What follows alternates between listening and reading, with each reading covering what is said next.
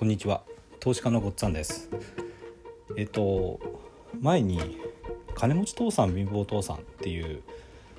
ロバート清崎さんの本の紹介をしました。でこの本はもう私もすごく勉強になっていて多分10回ぐらい読み直したんじゃないかなってぐらい読んでますね。すごく考え方が、まあ、斬新に感じたしなんか今までの自分の価値観がすごく覆った感じがしたんですよね。でこの本に出会う前の自分っていうのはこの「金持ち父さん貧乏父さん」という本の中で書かれている、まあ、貧乏父さんの方ですねその貧乏父さんの考え方で生きてきたなっていうのは今思えば感じます。当然親からもそういう教育を受けてるしで自分もそうなってきたっていうことですよね。でそれがこう全部口が覆されたのがこの「金持ち父さん貧乏父さん」っていう本で。でちょっと私自身のことをお話しすると、まあ、結構子供の頃は成績も良くて中学校とかは、まあ、普通の公立の中学校に行って通ってましたけど、まあ、成績もまあそこそこ上の方にいてで高校受験も結構よ、まあ、成績が良くて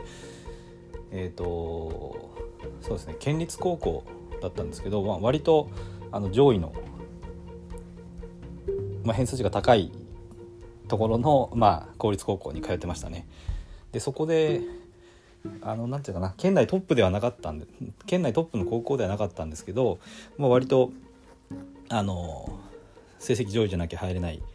公立高校の中で、えっと、また結構勉強頑張っちゃっててで高校の時はですねなんか学校でも成績がトップだったんですよね。それで大学に進学するしたんですけど大学もあの都内にある、まあ、国立大学ですね。あの結構有名なところの大学を入ってでそえそこで、まあ、修士課程とかまで行ってですね。えっ、ー、とまあちゃんと卒業してます。でその後そうですね。まあ誰でも名前を知ってるような会社に入ってまあ、今サラリーマンをしながら投資もやってるっていうそういう感じですね。で、まあ、そういう生き方って本当にあの何て言うのかな勉強しなしていいいい学校に入っていい大学出てそれでいい会社に入なさいとでそうすればまあ幸せな生活ができるみたいなこう幻想ってあるじゃないですか。でそういうのが多分なんとなくこうあったんでしょうね。まあ、なんとなくというか親からもやっぱそう言われてたし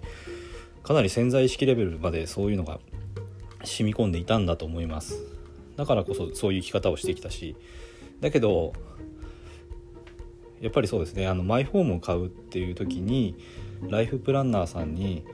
私のライフプランっていうのを見せられてああこんなものかと自分の人生もう先が決まっちゃっててこんなものなんだなって気づいた時ですね。その時がこのままじゃ嫌だ。なんとかこの状態を変えたいって思ったきっかけだったんですよね。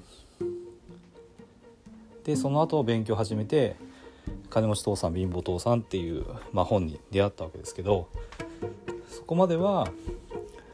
貧乏父さんの生き方をしてたんですね。でただえっ、ー、とそそういう生き方をしてきた人も多分これこのチャンネル聞いてくれてる方でいると思うんですけどその金持ち倒産的な生き方でもし今まで頑張ってきた方だとしたらそれが全く無意味だったかというとそうではないと私は思ってます。